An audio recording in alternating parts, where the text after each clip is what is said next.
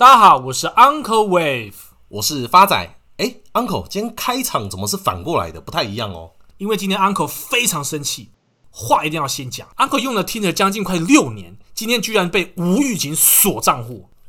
不是，不是，为什么被锁账户？不知道，是是 Uncle 盗用别人的大头贴被抓到吗？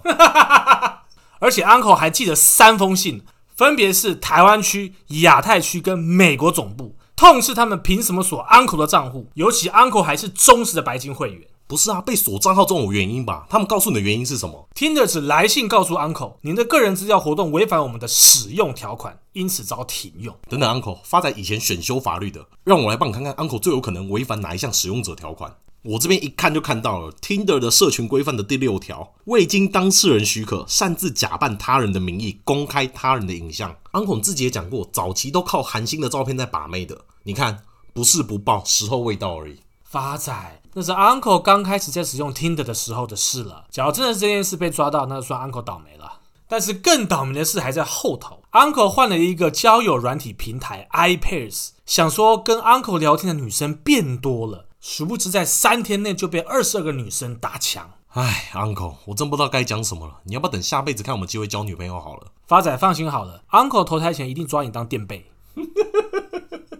好啦，身为最挺 Uncle 的好朋友，一定要帮 Uncle 讲一下话。其实 Uncle 还不算是最倒霉的男人，还有一位男人比 Uncle 更厉害。今天要跟听众朋友分享的是金融界的传奇大师古月涵，在台股市场流传着一句名言。平生不是古月涵，便称韭菜也枉然。古月涵出生在一九五七年，他在一九九零年来台湾担任美林证券的总经理，二零零六年转任到花旗环球证券的总经理，而他在股海传奇的一生至此揭开了序幕。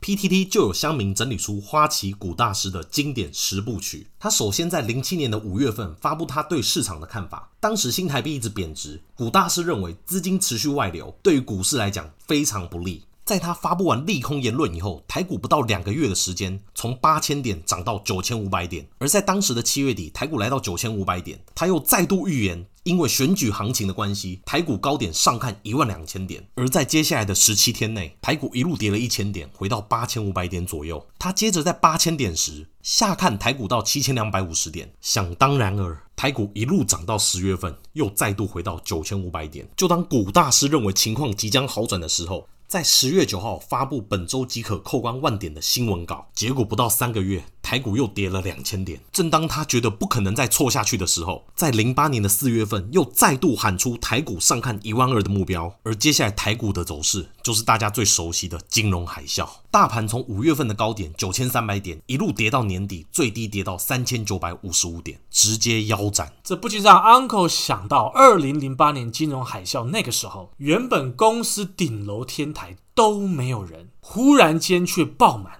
生怕下一秒都会有交易员想不开。而股大师的威力不仅仅限于金融海啸那时候，在这个月就有一位 PTT 网友 Steven，他用古月涵反指标作为一个工具，回测过去台股两年的绩效，回测时间从二零一九年的十二月份开始。他的操作方式也很单纯，当古月涵看空台股。他就做多台股，当古月涵看多台股，他就反手放空台股。而按照这样的策略，两年内总共有九次的交易机会，分别是六次停利、一次停损、两次不赚不赔，胜率高达将近快八成左右。而今天发仔花了那么多的时间介绍古月涵，就是因为他在本周二十四号又发布了他对台股未来的看法。而这篇《工商日报》的标题便是古月涵声称台股两万点泡沫即将来临。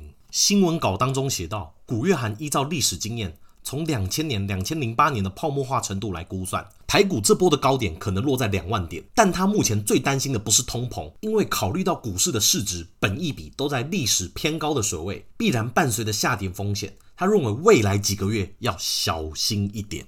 而除了台股，他也提到美国市场目前看起来风险比台股还要更高。例如两千年网络泡沫的时候，美股三月份先跌，台股五月份才跟进。美股崩跌的危机应该是各国央行的政策反应，而后续则要观察接下来升息的频率以及次数。说到这里，古月涵对 Uncle 而言就是一个传奇的存在。像发展，Uncle 问你一个问题：有五十题的是非题，请问拿一百分跟零分谁比较厉害？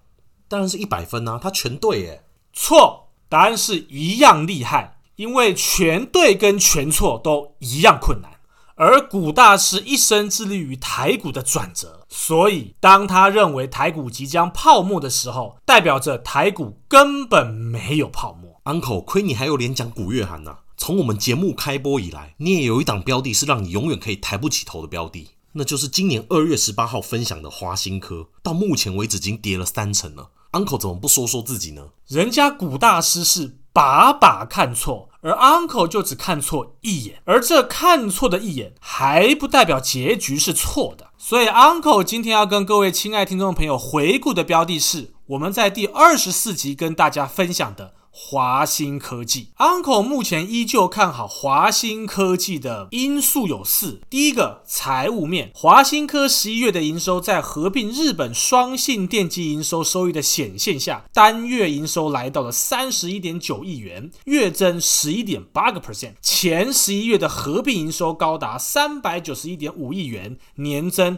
二十一点四个 percent。而第三季财报在业外挹注之下，税后纯益高达二十六点七六亿元，年增十二点六个 percent，获利和 EPS 均写下近十一季以来的新高。统计前三季获利已经超越了一个股本。尽管第四季有季节性的淡季，加上长短料缺柜等双重的变数，然而以全年获利预估值计算。华新科的本益比还不到十倍，且目前的本益比是两年以来的相对低点，甚至低于全台湾将近快七成左右的公司。展望第四季的营运表现，因为进入了营运淡季，华新科将降低加动率因应。以现有的库存支应客户的需求。二零二二年，华新科营运重心将转至车用电子市场，包含将资源及产能移转至车规电容与车规晶片电阻，提升高阶产品的比重，并持续扩充高雄高阶车用的产能。另一方面，随着疫情逐渐趋缓，各国开始加大五 G 的建设，预估五 G 等新应用及模组化将推动被动元件的用量。未来五年的电容、电阻及 LTCC 低温共烧陶瓷滤波器有望出现双位数的复合年成长。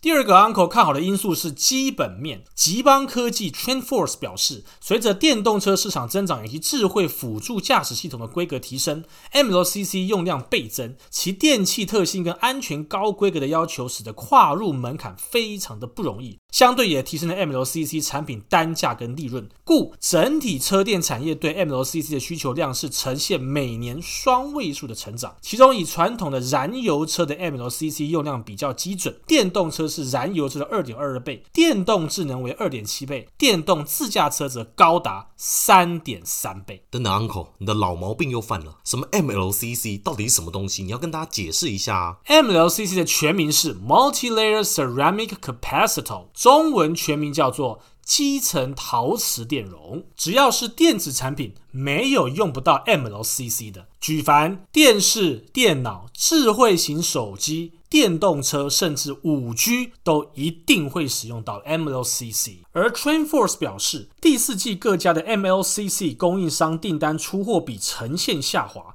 不仅消费性产品需求走缓，ODM 厂持续受到晶片短缺、长短料与中国限电等问题的影响，更削弱了客户拉货的动能。反观第三季至今，汽车市场仍维持强劲的需求，成为供应商在新产品规划与产能扩增的重点。方向预估，二零二一年车用市场 MLCC 需求达四千四百九十亿颗，年成长率二十个 percent。而在厂商的方面，日厂的村田、TDK、太阳诱电持续主导车用的 MLCC 市场。二零二二年相继在中国、菲律宾、马来西亚等海外厂区进行车用产能的扩增，其中。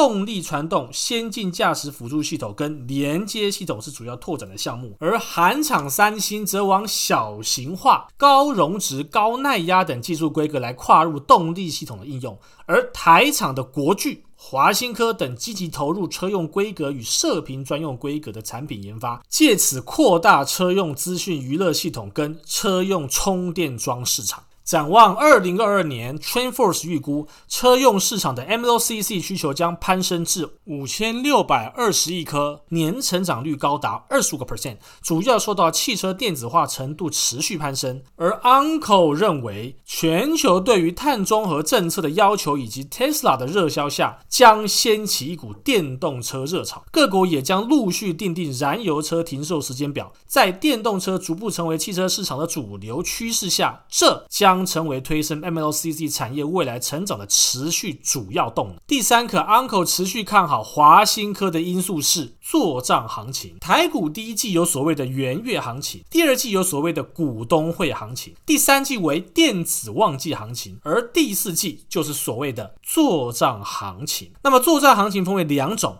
一个叫投信做账，另外一个叫集团做账。而华新集团每逢第四季必有做账行情。最后就是各位亲爱听众朋友最期待的这一波华新科技会反弹到的目标价为何了。目前华新科技在波浪理论走的是大三浪的格局。第一浪从二零二一年十月十三号的低点一百三十八块涨到二零二一年十一月二十二号的高点一百八十四块，之后再回落到二零二一年十二月十四号的低点一百六十点五。那么目前就是从一百六十点五向上推升的第三大浪。那么未来目标价会到哪儿呢？未来华兴科技股份有限公司未来的目标价会落在两百一十三块。Uncle，那这样反弹空间有多少？将近快三成。所以 Uncle 这一次应该不会跟股大师一样又看错了吧？当然不会啦。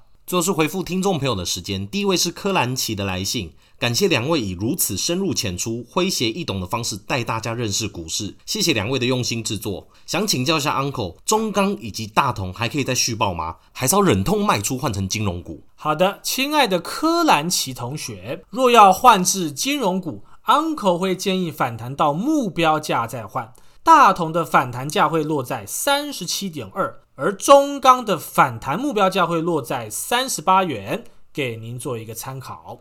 下一位是听众朋友 Ruby 肖的来信，Hello Uncle Wave 发仔你们好，我从淡如姐那边知道你们的，喜欢你们对各国盘势的分析跟表达方式，原本觉得生硬无趣的资讯都被你们说的很简单，希望我们的节目可以一直做下去。想请教一下 Uncle 对于二一零八南帝的看法。Uncle 在此回复 Ruby 肖同学，未来南帝会到的反弹目标价会落在一一一，给您做个参考。下一个是外国朋友 Nancy Chen 的来信，Really enjoy listening to your program. I will appreciate if stock tumble coming up down the road. You will have program available to make us calm and help to avoid to make wrong impulsive investment decision just because of fear. After all, it is all psychological mindset, and the wise investor need to against human beings' nature and do the a positive way. Thank you, Nancy Chen's feedback. You are on the right track to investment. Cheer up.